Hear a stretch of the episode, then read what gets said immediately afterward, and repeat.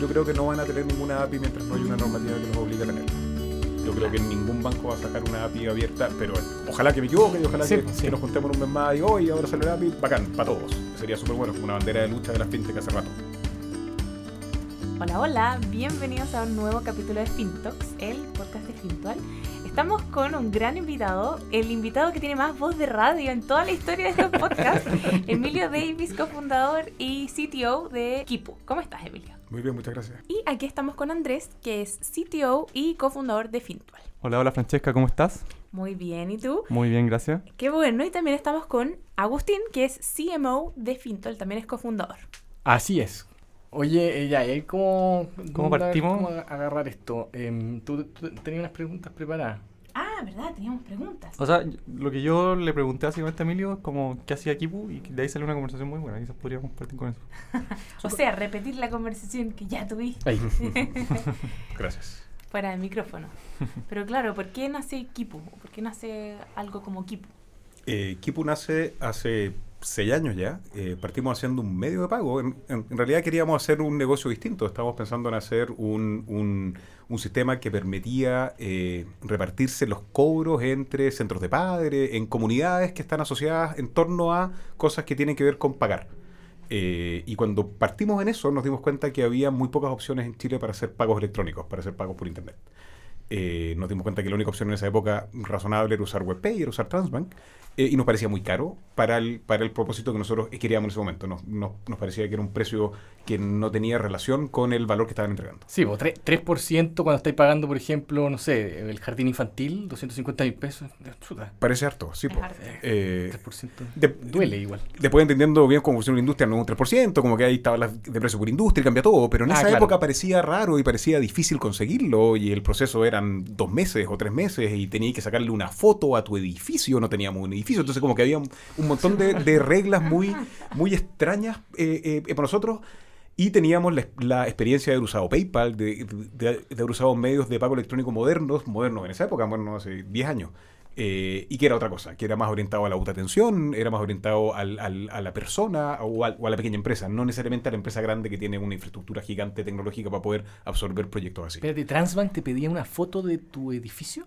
Tenía que- era, era parte de la validación de la identidad, sí, pues tenías que Ya. sacar así como la patente y la foto del frontis del edificio. Ah, donde Emilio, está ¿y ahí, ¿en, en sí, qué pues. época era eso? ¿Hace cuánto tiempo? 2012, más o menos. No es tanto No es, no es No, no es tanto, nada. pero Suena, suena un rato igual, pero Sí, ¿no? pero sí, 2012. Y entonces ahí cachamos que sí existía una forma de transportar dinero, existían las transferencias, las transferencias permitían mover plata de un lado a otro. Chile es bien pionero en tener transferencias de buena calidad.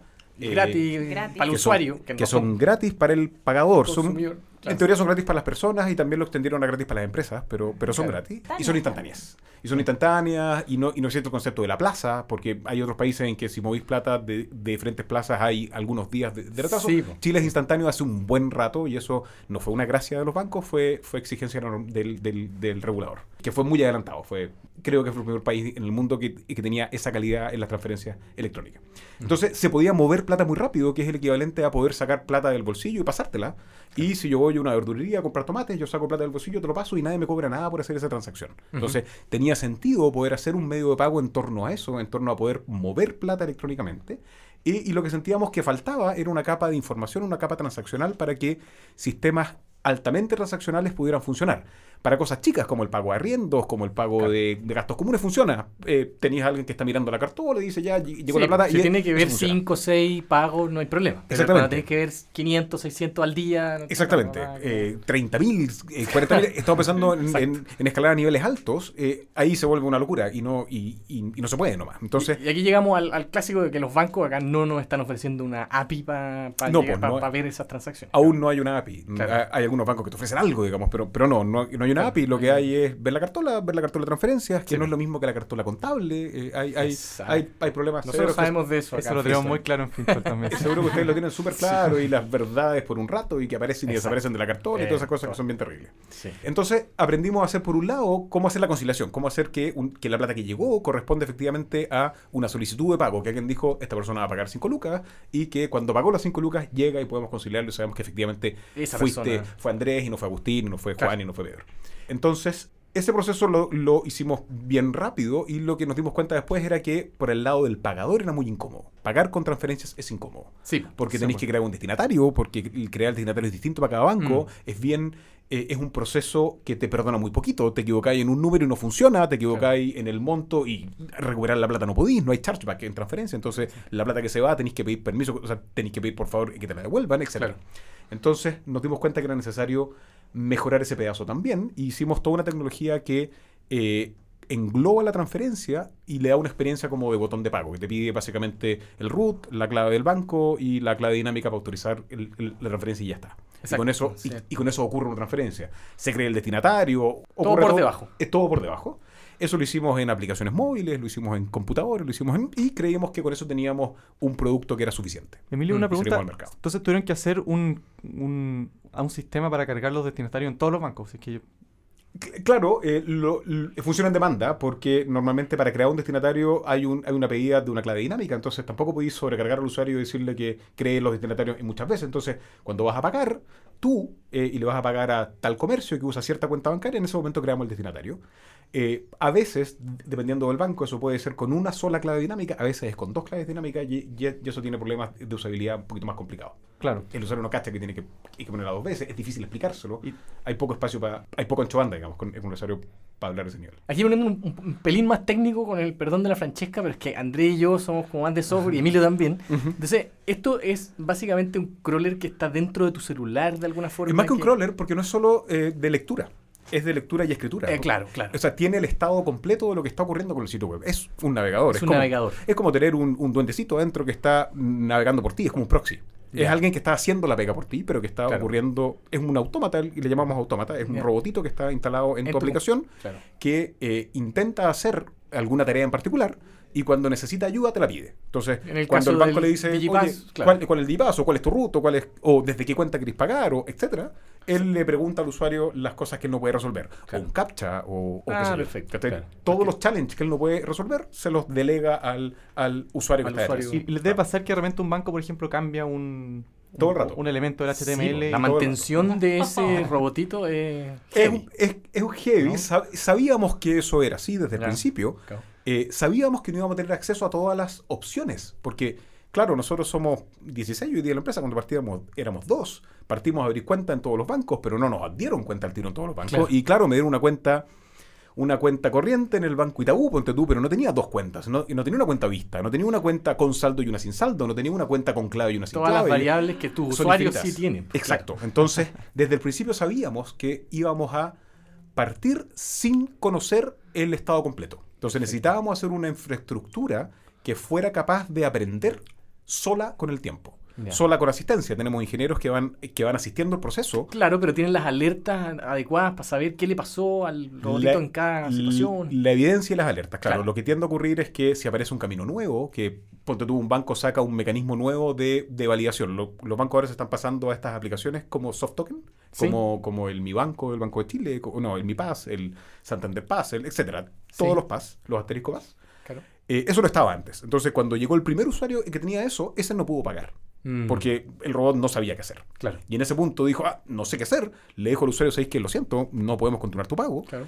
recopila toda la evidencia posible, nos la entrega a nosotros, se gatilla una de las alarmas, alguien se levanta a las 3 de la mañana, trabaja y, y, eh, aprende esto para, para, que el- para que la siguiente persona sí le funcione. Ya, perfecto. Entonces, Claro. es un proceso continuo. Sí, Siempre estamos trabajando Siempre así. a sí. Hay, hay bancos que los construimos de cero así porque nunca tuvimos una cuenta. Eh, Claro. Y Ah, hay otros ya. que... A partir de datos de usuarios, claro. Sí, claro. Hacemos crowd, crowdsourcing de, de- de todo, todo el rato. Claro. Eh, pero, pero en realidad es más común que tengamos cuentas iniciales y ahora nos podemos saltar un poco en el tiempo. Hoy día estamos usando esta misma tecnología para otras cosas y normalmente ahí es, es en colaboración con los proveedores de la información y con los proveedores de los sitios. Entonces nos dan cuenta, nos dan usuarios, nos dan cosas. Ya, perfecto. Esto es como digamos. sí, pues, me imagino que cuando partieron no eran los mejores amigos de los bancos. No, Eh, no, porque eh, nos tildaron de que hacíamos phishing, de que hacíamos man in the middle, de que hacíamos de todo, pues, de que nos robábamos las contraseñas, de que Sí. todo, no, no, no, nos amenazaban con los oficiales de seguridad de los bancos, que, etcétera. Eh, tuvimos infinitas reuniones, infinitas conversaciones, hablamos con todo el mundo, fuimos a presentarnos a todos los que nos, nos aceptaron eh, eh, recibirnos. Claro. Y, eh, y nada, el, el proceso que tenemos nosotros es muy transparente. Un usuario tiene, un, tiene el derecho para operar con sus, por el contrato que firma, por el contrato de canales remotos que, que él firma. Nosotros no hacemos nada ahí, le entregamos un navegador distinto nomás. Es como... Es eh, como Chrome. es como, es, es como Firefox, usáis usáis Explorer, después empezaste a usar Chrome, después empezaste a usar Firefox. Es otro. Sí, es claro. otro que es un poco más choro, que tiene algunas gracias y que, Claro. y, y- y que, y que no- Especial para los bancos.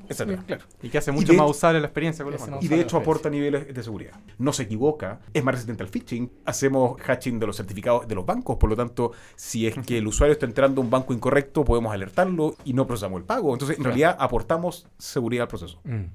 Eh, y eso lo han entendido los bancos ya a esta altura en que ha pasado el tiempo y los bancos han pasado de una actitud más cerrada a una actitud mm, profundamente más abierta. Hoy día estamos en colaboración con más de uno y estamos pensando en nuevos negocios y estamos haciendo cosas con bancos. ¿Hay, hay alguno que, que venga más, que esté más cerca de tener una API? Tú tenés que saber. Eh, no, ninguno. Ah, ya. ¿Y en cuánto tiempo crees tú que tendrían una API? O Yo creo, que no van a, yo creo que no van a tener ninguna API mientras no haya una normativa que los obligue a tenerla. Yo creo que ningún banco va a sacar una API abierta, pero ojalá que me equivoque y ojalá Sí, que, pues, sí. que nos juntemos en un mes más y hoy ahora sale la API, bacán, para todos. Sería súper bueno, como una bandera de lucha de la fintech hace rato. Eh, es muy razonable, es muy esperable poder hacer productos financieros en torno al el uso de la, de la supuesto. plata. digamos que Sí, es, es muy, muy esperable. Yo no creo que eso ocurra luego, lamentablemente. Salvo que haya una regulación como, creo- tú- como sí, Open podría- Banking en Inglaterra que lo Exacto, forzó un poco. Exacto. O lo que está pasando en Argentina. Si no es para aquí en Inglaterra, en Argentina están, están Ah, haciendo ¿también? cosas bien interesantes. Mira. Eh, caché que en Argentina hace un rato eh, sacaron esto de los códigos bancarios unificados, que es, Ajá. ya, ok, para hacer una transferencia tienes un número único, es como el routing number gringo, Ya. eh, que es un puro número para toda la cuenta. Entonces ya eso simplifica mucho el proceso de, Eso de incluye, hacer transferencias. O sea, incluye el tipo de cuenta, el Todo, nombre del banco, todo. y Es un- todo eso. Es un Ah. puro chorizo. es un puro chorizo. Que le agregaron- QR, como si Es como un QR, y le agregaron aliases. Entonces ahora tú puedes tener el alias que, no sé, Fintual. Y- Ah. y, y ya está. Y, y, y le haces transferencia a Fintual y ya está. Mucho más fácil. Una Oh, maravilla. Sí. Y el siguiente paso que hicieron ahora hace poco son esos mismos códigos bancarios, pero con B corta. Ahí se equivocaron porque están ¿Cómo- los, cómo- C- están ¿Códigos los- bancarios? no, virtuales, virtuales. Ah, Pero están los C, B larga U, los C, B corta U y todas las conversaciones Ay, son un desastre porque te están aclarando que B está usando siempre. Perfecto. Pero sí, sí están, están muchísimo más adelantados que acá. Están, ¿no? están Está- bien adelantados y con motivos bien, bien razonables. Están, están pensando en inclusión bancaria, están pensando en, en, en blanquear más la economía, porque hay incentivos para la economía negra, pero, pero si así es que el comercio electrónico funcione mejor, el comercio electrónico es más auditable, tenéis- hay pago de impuestos, como que es, Claro. bien razonable que las cosas ocurran en el comercio. O sea, una forma de formalizar el comercio es pasarlo a, a electrónico. ¿Quién hubiese Efectivamente. pensado que Argentina nos iba a llevar la delantera? Es que- Pensando que... Es que Sí. estamos dormidos hace un rato ya. po. Estamos Sí. muy dormidos. sí, en Ponte Chile, tu impuesto interno fue súper bueno hace 15 años. Claro. sí, po. Acá en es Chile hay como un incentivo al contrario, como a desbancarizar a la gente. Es muy raro, como... ¿Cómo así? No, no, no, o sea, como que se siente que la, la gente todavía no tiene como la- las ganas de, y, y- y los incentivos desde las empresas de ofrecerles cosas para bancarizarlo y para que ocupen, paguen electrónicamente. Como que todo el mundo ocupa Hay- efectivo. Hay un esfuerzo interesante por irse hacia la inclusión financiera, que no es necesariamente bancarización, que es como, que es como subir a la gente a, a sistemas sofisticados financieros, que pueden ser tarjetas de prepago, que, que es como el DESDE. Claro, ese es como el Eh, de... La VIP. eh, cuando la, cuando podáis usar el- la VIP para comprar el pan, mucha gente va a poder eh, Claro. no andar con billetes. Con billetes y y Y, hay- y ahí hay una línea interesante en que, en, en que hay toda una, una ley de prepagos no bancarios y estamos viendo que se, se van a subir a eso. Entonces, es esperable que en Chile la inclusión financiera o la bancarización o, o la formalización eh, aumente. Y en Chile en general hay poquito comercio negro. Entonces, eh, es- Sí. ese incentivo no está. Sí, claro. Oye, Emilio, y en el tiempo que llevan eh, con Kipu, ¿cuáles han sido los mayores desafíos que han tenido en, en todo este tiempo? Eh, la- las escalas, yo creo. ¿ah? Las curvas de crecimiento siempre han tenido la forma correcta, pero no han tenido las escalas que, que, que hubiéramos querido de- desde el principio. Digamos, como que siempre ha sido falta un zoom. Eh, ha hecho falta un zoom desde el principio. Pero eh, hemos sido un poco lentos, creo, en darnos cuenta de las necesidades reales, o sea, de, de qué es lo que pasaba y qué pivote necesitábamos hacer para ir tomando las oportunidades correctas. Y con el tiempo íbamos creciendo, íbamos teniendo más responsabilidades, íbamos teniendo más proyectos para atrás y nos vamos haciendo un poquito más pesados. Partimos como una empresa muy ágil y muy liviana y hemos luchado mucho por mantener eso, pero con el tiempo cuesta porque se van eh, eh, eh, calcificando algunas cosas. Estamos todo el rato como arreglando las articulaciones para que eso no ocurra, claro, Claro. Pero, pero tiende a ocurrir un poquito. Mm. Eh, cambios que hemos hecho, por ejemplo, partimos con este medio pago que era solo pagos con la aplicación Kipu Le, le llamábamos terminal de pagos Kipu en esa época. Hemos sido bien malos para los nombres. Eh, Yo encuentro que el nombre equipo es muy bueno. el nombre equipo es entretenido, pero es difícil de pronunciar, es difícil de escribir. Ahora, nadie tiene que escribirlo realmente, como que te lo encontráis Claro. nomás. Claro. Entonces, funciona. Estamos bien contentos con el nombre hecho. Pero teníamos el problema de que igual había harta gente, o sea, los comercios decían, mis pagadores no van a querer instalar una aplicación para pagar. ¿Cómo resolvíamos eso? Eh, habilitamos la transferencia normal, que es, permitimos que la gente use la transferencia estándar. Anda a tu banco y haz esta transferencia y le pasamos los datos y la conciliábamos y funcionaba igual. Y era transparente para el comercio, era transparente para nosotros, era solo una más mala experiencia para el usuario. Sí. Y eso hizo que varios comercios dijeran, ah, ya, y yo también entonces. Y ahí subimos, eh, pegamos como una subida fuerte. Con el tiempo nos dimos cuenta que también era necesario permitir recaudar en cuentas corrientes de propiedad y administración de los comercios. No- Históricamente en Kipu recibíamos la plata en una cuenta nuestra y le pagábamos al día siguiente. Y pagamos muy rápido. No- Nos quedamos en la plata cero, pero no podemos hacer nada con esa plata. Es solo, es solo costo y, y- y- Riesgo, es, básicamente. es- es solo costo y riesgo. No, no, no estamos autorizados para hacer absolutamente nada con esa plata. Entonces no ganamos un peso de interés siquiera. Y la pagamos entera. Lo único que nos permite es descontar nuestra comisión en la pasada. Entonces no tenemos un costo de eh, Cobranza. De cobranza. Claro. Pero nos pasó con algunos comercios que decían, no, mm, me da miedo, hace un, hace un tiempo, en esa época había sido el escándalo de mis cuentas, hace, hace no tanto, Ah. digamos, que, que mis cuentas eran una empresa tipo, tipo sencillito, tipo Servipack, para pagar cuentas, y eh, Falabella en esa época le había delegado la cobranza de la tarjeta CMR, y durante algunos meses mis cuentas no le pagó a CMR, como que nadie se dio cuenta, y hubo un hoyo de varios millones de dólares. Chuta. Eh, sí, pues barradita. Entonces, después de eso, bajó harto la confianza en los medios de pago que no fueran de bancos. que Como Claro. depende, tiene que ser un banco, porque se supone que los bancos no te roban. Entonces, habían comercios que nos dijeron, no, no puedo, necesito que la plata llegue al tiro a una cuenta mía y habilitamos el concepto de cuenta propia, que es el comercio nos pasa una cuenta en que la podemos utilizar nosotros, no tenemos derecho a sacar la plata, pero sí a, a- Monitorear. A, monitorear. ¿Qué es lo que pasa? Claro. Claro. Entonces, habilitamos eso.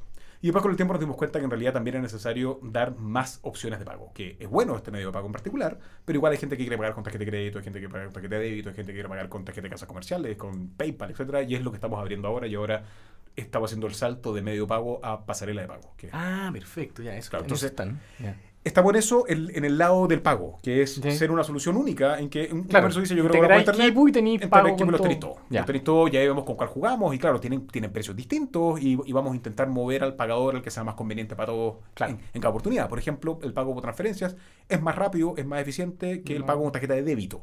Claro, claro, claro. Vamos a ofrecer la tarjeta de débito para el porfiado que quiera, pero, pero vamos a tratar de llevarlo hacia el pago con, con, con transferencias. Transferencia. Claro. El pago con tarjeta de crédito, por ejemplo, se usa, se usa mucho menos de lo que uno cree. Lo- los pagos en Chile, como un 20% es crédito y un 80% es débito. Ah, Y- mira. Y aún así todo el mundo cree que el comercio electrónico es crédito. No es cierto. No está nada, no está No, así. po. O sea, Y- y, y y la- cacha- y la cacha- red compra se usa mucho entonces? Mucho más. Online. Online y, presen- y presencial con mucha más fuerza. Si tú Claro, si tú presencial vas a un castaño a comprar algo, te dicen débito. Nunca Sí. te dicen crédito primero. Siempre te dicen débito porque el estándar es débito. Ahora también es por conveniencia del comercio, ¿no?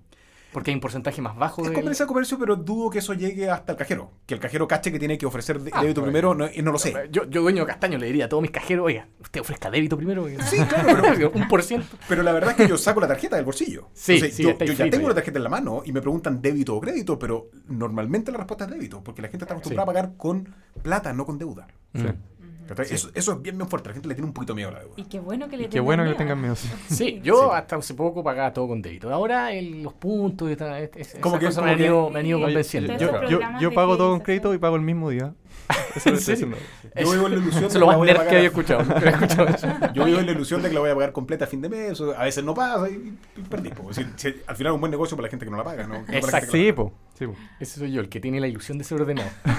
Exacto. Oye, Emilio, y en todo este crecimiento que han tenido, ¿cómo han ido ordenando, organizando un poco al, al equipo de desarrolladores? Primero, ¿cómo, cómo, cómo, cómo es? O sea, hoy día, ¿cuántos son? ¿Cómo... Somos 17 en Chile, hay dos en Argentina que están armando el área, que son principalmente comerciales, están armando Ah, ya. equipo Argentina, porque estamos ahora en una etapa de expansión, vamos a partir con Argentina, vamos a partir con Colombia con presencia comercial nuestra. Tenemos en Colombia un proyecto que terminó el año pasado, que fue bien, bien exitoso, pero fue un proyecto, vendimos un proyecto en Colombia. Existe equipo Bolivia, en que, en que también hay tres o cuatro personas allá también, eh, que, son de otra empresa en la que nosotros tenemos una participación. En Bolivia, en Argentina también vamos a armar una filial. Claro, con Entonces- un socio argentino, un socio boliviano Con- en esos casos. Exacto. Ya. Exacto. El modelo no tenemos completamente claro cómo va a ser para todos lados. Hemos coqueteado con la idea de la franquicia, hemos coqueteado con la idea de, de que sea una filial nuestra, de tener una presencia directa, etcétera, que sea solo una pata comercial. Eh, Claro. Lo hemos visto todo. Lo más probable es que tengamos el, el área de ingeniería y de operaciones en Chile y que tengamos solo presencia comercial en todos los países. Ya, perfecto. Eh, Y esa área de ingeniería que no- nos interesa más de la cuenta. ¿no? A lo mejor somos muy nerd. Pero, No, no, pero Es un área súper linda. Funcionó Sí, muy bien. La, la dirigí yo harto rato. Yo, yo soy el gerente de tecnología y en esa época me hacía cargo, o sea, los primeros cinco años de la empresa me hice cargo de ingeniería completa. Eh, entonces estaba en el diseño, en la, en, el- en la implementación y en la operación de, la, de las soluciones tecnológicas. claro. Y tenemos harta experiencia en desarrollo ágil. Partimos con lo que se llama Extreme Programming en esa época, que fue evolucionando a las diferentes cosas que hoy día es, es Agile, pero, Sí. pero, pero que ha pasado con- eh, por muchos nombres distintos. Eh, Incluido eh, pair programming, o sea, programar de a dos, como se hacían en Extreme Programming. Sí. Llegaron a. O sea, O sea, y- hacemos harto per programming, pero en general es súper poco eh, dogmático. Hacemos Ya. programming cuando creemos que Cuando es vale la pena, Cuando, cuando- vale la pena, cuando es complejo el- lo que estáis haciendo, cuando es cuando son compatibles los dos que, y que están sentados, porque no funcionan todos los pares. Claro. ¿cachai? Funciona muy bien, hay algunos que funcionan muy bien y normalmente lo que yo hago, mi pega casi siempre es ser el, segundo en el per programming. Ya. Yo me, yo me siento harto con ingenieros a programar un rato Perfecto. en que, en que revisamos un algoritmo, o revisamos algún proceso, o revisamos algo. Y el, te- y teclado está en él. Y tú El estás al teclado lado. El, el teclado está en él. Y yo estoy con él conversando de, co- de qué es Claro. lo que estamos haciendo. Claro, perfecto. Oye, esos 17 eh, developers, ¿cómo se organizan? No, no, no. no, no. Somos 17 El en. Chile. Ah, perdón, perdón. Eh, somos como, como 12 ingenierías, Ya. pero sí, como 17 en Chile. Esos 12 ingenieros, ¿cómo se organizan? ¿Cómo...? ¿Cómo se dividen la pega? Sí. Sí, ¿cómo- A ver, partimos con un solo proyecto, después lo separamos, hoy día estamos en unos 10 proyectos Ah, perfecto, claro. en simultáneo. En esos 10 proyectos eh, tenemos Kanbans para, para, para asignar las tareas y los ingenieros pueden trabajar en cualquiera de esos proyectos. Tienden a especializarse, pero tratamos de que, de que no se queden pegados en ninguna línea en particular. Ya. Definimos tareas pequeñas, eh, tareas máximo cua- cuatro días, normalmente entre, entre mediodía y cuatro días. Perfecto. Las partimos lo más rápido posible. Tenemos instancias rápidas para ir. No, no tenemos ningún rito estándar, no hacemos stand-up, eh, no hacemos... No, sino que tenemos reuniones que las hemos ido evolucionando, las vamos cambiando con la experiencia que hemos ido acumulando en el tiempo. Claro. Entonces, se autoasignan normalmente la pega. Ajá. Tenemos un vicepresidente de ingeniería, que es el que tomó todas las labores de gestión, que yo ya no hago, que es quien coordina al- a todos los ingenieros. Es, es- es quien Ya. lleva las cartas Es el que traduce los, los Kanbans o los Scrums en, en, en Cartacán. Porque al final, con los clientes finales, hartas veces hay que llegar con Cartacán. Claro. Todavía. De eso te iba a preguntar también. eh, esta, esta mutación desde, desde hacer un solo producto Ujú. hacia tener eh, estos como servicios, se podría decir, Servicios para clientes, claro. servicios y proyectos. Esto como que, este camino, digamos, ¿hay, hay, hay retorno? O sea, ¿es algo que ustedes quieren realmente hacer o, o quieren volver a...? No sé si me caché la pregunta, pero... Que la pregunta y tenemos, y tenemos opiniones encontradas al respecto. digamos. Yo soy de la teoría de que nosotros, porque en el medio de pago, efectivamente, era un producto antes que con la arquitectura de microservicios se ha convertido en muchos proyectitos chicos que conviven entre ellos. Entonces, Claro. ahí ya lo partimos en 20, en 30, Ya, en y no tenéis montón de problema, cositas, claro. pero son bien coherentes. Claro. Pero empiezan a aparecer, porque no hemos conversado esa parte, pero de la tecnología que hicimos con Kipu, eh, cachamos que teníamos la oportunidad de ofrecer servicios tecnológicos para afuera. Claro. Y eh, tú, en noviembre del año pasado lanzamos la aplicación del Banco Security completa hecha por nosotros, eh, Ah. usando nuestra tecnología, sin que ellos tuvieran que hacer prácticamente nada en, En la parte de integración. O sea, se- es, es bien chulo el proyecto. Hicimos No un proyecto en, del, del orden de seis meses. Trabajamos como cuatro meses y el resto debe haber sido QA. El banco tuvo que hacer muy poco en tecnología. Claro. Elegimos tres o cuatro puntos que que tenía sentido optimizar. Pues, Por ejemplo, el login era un poco lento, entonces eh, trabajaron para que el login fuera más rápido, pero es el login web. No es el login especial para la aplicación, sino que es un login que mejora la experiencia estándar de ellos. Entonces, Perfecto. ellos ya desarrollaron el músculo de hacer un sitio web. Llevan los últimos 15 años aprendiendo a hacer sitios web y ya lo saben hacer. Claro. No saben hacer aplicaciones No. tienden a, tienden a externalizarlas, porque es un músculo que no han no desarrollado desarrollado más. todavía. Los bancos más grandes, los que han metido más lucas en esto, terminan armando áreas de, de eso, que es Mm.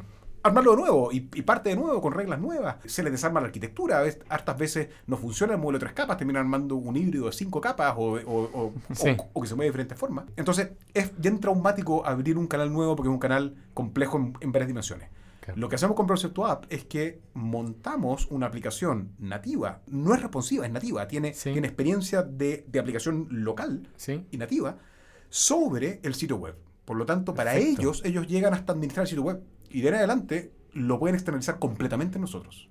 Wow. Ellos hacen cargo de la, de las redes es sociales, de- de Google Play, de, de, del Apple Store, pero, pero hasta ese nivel nomás. Sí. Entonces les permite hacer un proyecto que era muy difícil de priorizar, que era muy caro, que era muy lento y que era con un impacto muy alto y que les congelaba al resto de la organización. Ahora cacho. pudieron hacerlo y siguen evolucionando. Y ellos van y, y hacen un cambio en un sitio, nosotros hacemos un cambio en los autómatas que, que conversan y ya está. Ya estamos al aire y buena parte de nuestra tecnología es en runtime, por lo tanto no hay que lanzar aplicaciones nuevas, sino que se cambian las reglas. Por lo mismo que originalmente habíamos hecho que nuestra tecnología fuera resiliente a cambios pequeños en los bancos. También resiliente a cambios pequeños en, en la infraestructura para estas aplicaciones. Claro. Entonces funciona muy, muy bien. O sea, si viene, por ejemplo, ahora otro banco, ¿qué, qué parte de esa tecnología es reutilizable y qué parte tienen que hacer un proyecto nuevo? y Harto reutilizable. Los autómatas, que es los que hacen la traducción entre el sitio web y la aplicación, hay que hacerlos de nuevo normalmente, porque son sitios típicamente muy distintos. Sí. En Chile pasa poco que los bancos tengan como el mismo sitio web. En Estados Unidos, por ejemplo, es más común que hayan 20 bancos que tienen el mismo sitio web. Claro. Ah, ¿Tienen proveedores en común? Claro. Ah. Bancos chicos, bancos como regionales, Claro, claro. bancos de una ciudad. Contratan un proveedor ¿Qué de... pasa un gallo que se los venda todo? Ya. Acá normalmente no. Acá, Cada uno desarrolló su sistema. Acá cada uno desarrolló el suyo. Toma sus decisiones. quizás la parte móvil, quizás la parte como, como los sitios web que eran solo para móviles. Guap. Ah, chu, sí, Uy, que sí. No me. Ya, hubo, hubo un proveedor que le vendió como 4 o 5 bancos, entonces todos tenían el mismo. En esa parte, pero nadie lo usaba, así que da lo mismo. No, claro. Eh, entonces, esa parte que se le entera de nuevo, pero es razonablemente rápida. La tecnología para hacer una aplicación ya, ya la tenemos, los objetos, los controles ya los tenemos. Entonces, hacer una nueva aplicación es infinitamente más rápida que hacerla entera, porque hacer una aplicación móvil completa, altamente transaccional como esta, porque esto no es una aplicación que te muestre cosas, es una aplicación que te permite comprar dólares, eh, Sí, eh, pues, pagar todo tarjeta de crédito, como trabajar, ha- hacer la pega requiere normalmente un desarrollo por el lado de los servidores muy profundo, que casi siempre queda fuera del control de la, de la empresa que contratan para hacer la aplicación móvil. Mm. Entonces esos proyectos se atrasan infinito porque no tienen cómo controlarlo. Por un, por un tema más de comunicación con el equipo de comunicación y prioridades, porque hay cuellos de, prioridades, claro, hay- hay cuellos de- botella. de botella atrás, bien atrás, Sí, que, y que te dicen no, porque el core bancario. El core ay", bancario, Y, claro. y te dicen core Entonces bancario. esta, no solución, esta solución de agarrarse de la web, que, que sonaría como tal vez por un ingeniero de software así de primera, como espantoso, ¿no es cierto? ¿Cómo se te ocurre? Es como cómo se te ocurre, ¿cierto? Pero, pero en realidad te- termina siendo una genialidad, porque finalmente, eh, en el Funciona contexto real de lo- Funciona cómo su- funciona es, un es muy, banco. es muy pragmática la solución. Claro, una solución es muy pragmática. Y permite evolucionar, porque lo interesante es que la tecnología lo que hace es que tenemos una aplicación que usa ciertas partes del sitio web, o sea, convierte sitio web en APIs. Claro, Pero si tenéis la API, usamos la API. Obvio. Entonces esto permite evolucionar, en partir. Tenemos una aplicación en cuatro o cinco meses, y si queréis ya este pedazo, hazme la API y lo, y lo Claro, usamos directo. esperemos. Exacto, exacto. Claro. Entonces permite hacer el proyecto hoy día y, y estar, en, estar en el App Store en, en cuatro o cinco meses más, en vez de estar en dos años más. Mira, nos diste una buena No, idea yo- para algunas cosas que tenemos que integrar nosotros acá. Estábamos peleando con el... Sí, yo, yo lo encuentro una genialidad, como posibilidad, bypasearse los bancos que no quieren hacer una API, como decís tú, y O no pueden, o no alcanzan. O no alcanzan, Exacto, exacto, porque, por- porque partió como los que no quieren. Y ahora es los que no pueden, o los que, o los, o los que tienen problemas de presupuesto, o problemas de prioridad, Claro. o problemas de gente, o de complejidad, claro. o de complejidad. Al, al- al final esto es un factibilizador, esto permite hacer proyectos que hubieran quedado fuera del, del- de la línea corta. nomás. Claro. Me da demasiada risa. Ojalá la gente que está escuchando esto pudiera ver los ojos de Agustín y Andrés porque se abrieron así como platos. Me da demasiada risa. Sí. Este pragmatismo, ¿lo fuiste aprendiendo, tú creí? Tú- te- si, si te conectáis con el Emilio ante- antiguo, ¿era Eh, tan capaz de...? Yo creo que lo desarrollé harto en esta, en esta pega, en este emprendimiento. Este Ya. emprendimiento que hemos que, que ha sido bien interesante desde el punto de vista del- del- de la tarea emprendedora, de, de cómo diseñar una Sí, empresa. Eh, este es el primer emprendimiento en el que estoy muy involucrado directamente, que soy cofundador Claro. desde el principio. Históricamente he sido siempre emprendedor, pero he sido el emprendedor como el segundo o el tercero, eh, como el que invitan porque cacha de tecnología. y Ya, y estaba ya haciendo ¿cachai? un poco más lo que te pedían y Ex- estaba como más... Exacto, estaba menos en la definición del negocio, estaba más en las definiciones técnicas. En cambio, en esta, junto con Roberto, Roberto Paso es Sí, el, pues sí, el- cofundador, el que hizo acepta.com hace tiempo, que definió Sí. cómo, cómo es la factura electrónica en Chile, ha hecho varias cosas bien choras. Fue profesor mío en la U hace infinitos años. Con él se da una dinámica de creación y de innovación muy interesante. Estamos Mm. constantemente eh, pensando en cómo hacerlo de nuevo, en cómo hacerlo mejor, en cómo hacerlo más automático, en cómo, en cómo mantener los costos bajos, en cómo hacer, en cómo ser eficientes y en cómo inventar soluciones que tengan sentido.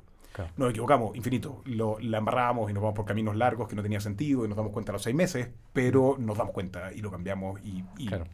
y lo intentamos de nuevo. Buena. Y, y está mucho ese espacio, está muy en la cultura de equipo esto de desafiarse constantemente. Mm. Oye, Emilio, antes de que viniera para acá, nosotros preguntamos por redes sociales qué le preguntarían al cofundador de Kipu. Pablo nos preguntó, o sea, nos dijo que te preguntáramos cómo protegen los accesos al banco de todos los usuarios. No cacha nada, pues si no tienen los accesos a los bancos. Eh, Bueno, bueno. Pero igual es una- perdón, una Pablo, duda ah, que tenéis que resolver. Sí, por supuesto. Y, y- y es como la primera pregunta que nos hacen que nos hacen en los bancos cuando vamos, oye, pero te caes con las claves de, de mi usuario. No, las credenciales o, la- o las formas para validarte, tú las escribes a tu teléfono y se van de tu teléfono a tu banco. Y listo. Nosotros nos quedamos con la evidencia de que algo funcionó o no funcionó, pero no pasan por nosotros nunca las credenciales, por lo tanto las protegemos no teniéndolas. Claro. Para nosotros es un costo enorme, sería un, un, un- un cacho.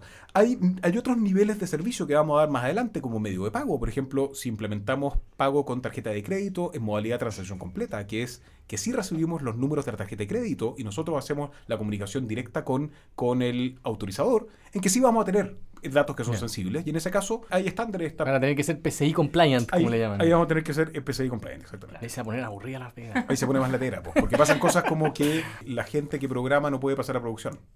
Ah, ¿en serio? Sí, pues. ¿Qué otras, serio? cosas, ¿Qué otras cosas tiene PCI compliant? hay hartas murallas chinas bien desagradables.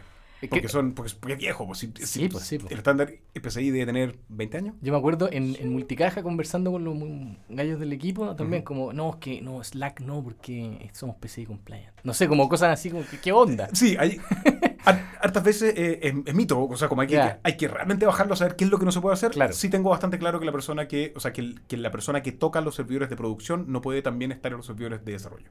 Ah, O sea, mira. hay una diferencia que es bien desagradable. Nosotros estamos bien en la cultura de los DevOps, de que, de Sí, que cada, de que cada Todos los desarrolladores son un poco... Exacto, todos están a cargo de la tecnología. De todo- también, Y sí. está a cargo de la producción, muy en la onda Amazon, muy, muy, muy una onda que tiene sentido, que, que hace harto rato como que lo respiramos bien y tenemos que pensar cómo vamos a lidiar con eso. Claro. Porque vamos a querer cumplir con el estándar en algún momento. Se turnan un rol de... eh, nosotros le llamamos Batman acá. Eh, ¿Qué- que ¿Quién es Batman? Ba- Batman va rotando. Eh, es uno de los devs eh, que está como ya más como en, el, en la, La línea línea, de de, lucha, tal vez, de batalla. Perfecto. Y recibe los problemas y los resuelve. Y no queremos que sea una persona siempre, porque sería muy aburrido esa pega, pero al mismo tiempo es entretenido un rato. Ya- Sí, y además sirve sí. ser esa persona Sirve- para entender cuáles son los problemas y, y después cuando sea le toque ser desarrollador, poder ¿Y él, resolverlo. y él resuelve los tickets de soporte directo? ¿A él, No. a él- a él le llegan o hay un área de soporte? No, no hay un área No hay de soporte. Nosotros somos todos área de soporte. Perfecto. Y él resuelve los tickets más, Más- más, complejos, digámoslo. Acá nosotros tenemos labores de operaciones que son bien claras, que es básicamente rendir las platas, que, es que todos los días tenemos que pagarle a usuarios, Claro. hay que facturar, hay que hacer como ciertos eh, procedimientos que son bien pesados. Entonces, tenemos un área de operaciones que- que además es soporte. Y ellos se encargan de, de mantener el Zendesk o el... o- Sí, o- todos los tickets. Ojalá contestar el teléfono lo menos posible. Tratamos de que no sean por teléfono, que sean por ticket. A veces llega gente a la oficina, como que pasa todo eso. Y tenemos un, un enlace con, con ingeniería que sí él se va rotando. Sería como nuestro Batman. Que le responde operaciones. Ah, eso, Ah, ya. claro. Ya, Ah, sí, sí, se sí. parece. Tienen un Batman. Claro, pero no le tenemos nombre, yo creo que podría ir el nombre. ¿no? Les va a gustar más porque parece Sí, un castigo. Como que- sí. En, en Instagram también nos dijeron, ¿qué opinas de Transbank? Eh, no, para nada. Som- Somos. Transbank está ahí es una, es una, es una empresa que, que la armaron los bancos hace un buen rato, que, la, que tenía sentido que funcionara como funcionó. Eh, lo- lo- los bancos hace mucho tiempo dijeron que el comercio electrónico en Chile era mala idea porque faltaban el- el- las escalas, que la única forma de que fuera rentable, que fuera posible, era que les permitieran armar una sociedad única que, que se encargara de hacer un pequeño monopolio para...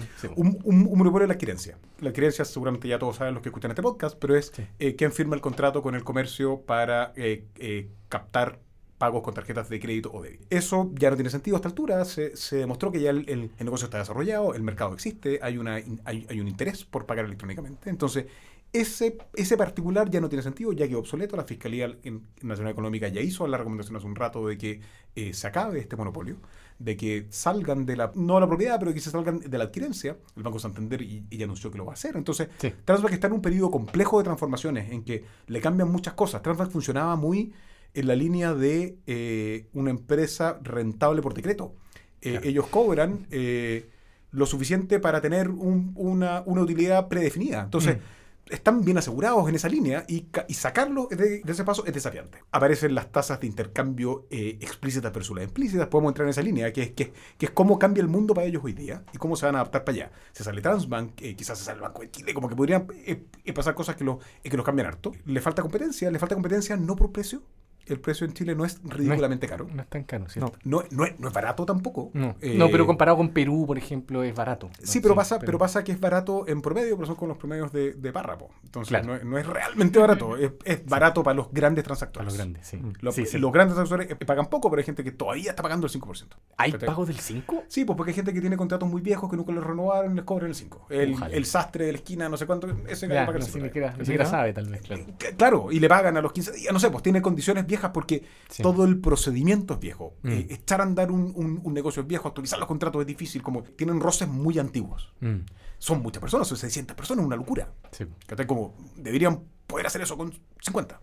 de- definitivamente. Sí. ¿Cachai? Sí. Claro. Entonces, hay oportunidades interesantes para Transman, tiene que, tiene que modernizarse, tiene que, tiene que crear nuevas cosas. Han estado sacando proyectos nuevos, sacaron OnePay, OneClick, están sacando un, un POS móvil, están como tratando de ponerse un poquito al día. Y es un desafío interesante, pero para allá vamos. Pasa que se viene un mundo distinto, pues vienen las criptomonedas, vienen, eh, vienen los, los, los prepagos, Los prepagos. vienen los vienen los pagos internacionales, vienen, etcétera. Entonces, vienen los puntos de fidelización, que también son, son es plata, ¿cachai? como poder pagar con los bancos, con los puntos del- de, no sé qué banco, o poder pagar. Todas esas cosas es- son desafíos interesantes para ellos que lo están abordando, diría yo. No sé si tan rápido como dirían, pero, pero van para allá. Buenísimo. Oye, y para cerrar ya, porque estamos medio sobre la... Ha estado demasiado entretenido, eh, bueno, eh, fuimos mucho más largo, pero para cerrar un poco más, como ¿para dónde va Kipu? ¿Cuáles como son, son los hoy día los últimos movimientos y qué, qué es lo que esperáis tú que...? Kipo está creciendo en tres frentes hoy día. Una es el, el paso hacia una pasarela completa, esto que les decía antes, Sí. de, de incluir más medios de pago y ser una solución única para comercios que diga, ¿sabes qué? Ustedes son los que se encargan de recaudar plata para nosotros y no ser un medio de pago más dentro de Claro. Eso es una línea importante para nosotros. Crecer con la pasarela en Colombia, Argentina, México y Perú. Estamos decidiendo cuáles países. Argentina sin duda. Colombia es muy probable que sea el segundo. El tercero no es claro aún si es México o es, o es Perú. Eh, profundizar la línea de browser pero para eso y para todo eso estamos haciendo, estamos empezando a pensar en una serie A en serio Ya, perfecto. Para poder financiar este crecimiento. Hoy día ya estamos en equilibrio, pero estamos en un equilibrio que no nos permite acelerar el crecimiento. Necesitamos eh, plata para invertir en tener gente para la internacionalización, en poder abrir oficinas comerciales, en, en- en ver cómo crecemos. Buenísimo. Ya, pues. Oye, un millón de gracias por haber Gracias venido, ustedes, lo pasé muy bien. Emilio. Sí, Muy, Muchas bueno, gracias, muy sí. entretenido. y muy didáctico también. Me encanta cuando aprendo en estos podcasts. No, que de- es de oro este capítulo. La. Bacán, Ya. Muchas gracias. Nos vemos. Muchas gracias, Emilio. Nos vemos. Chao, chao. Chao, chao. Chao, chao.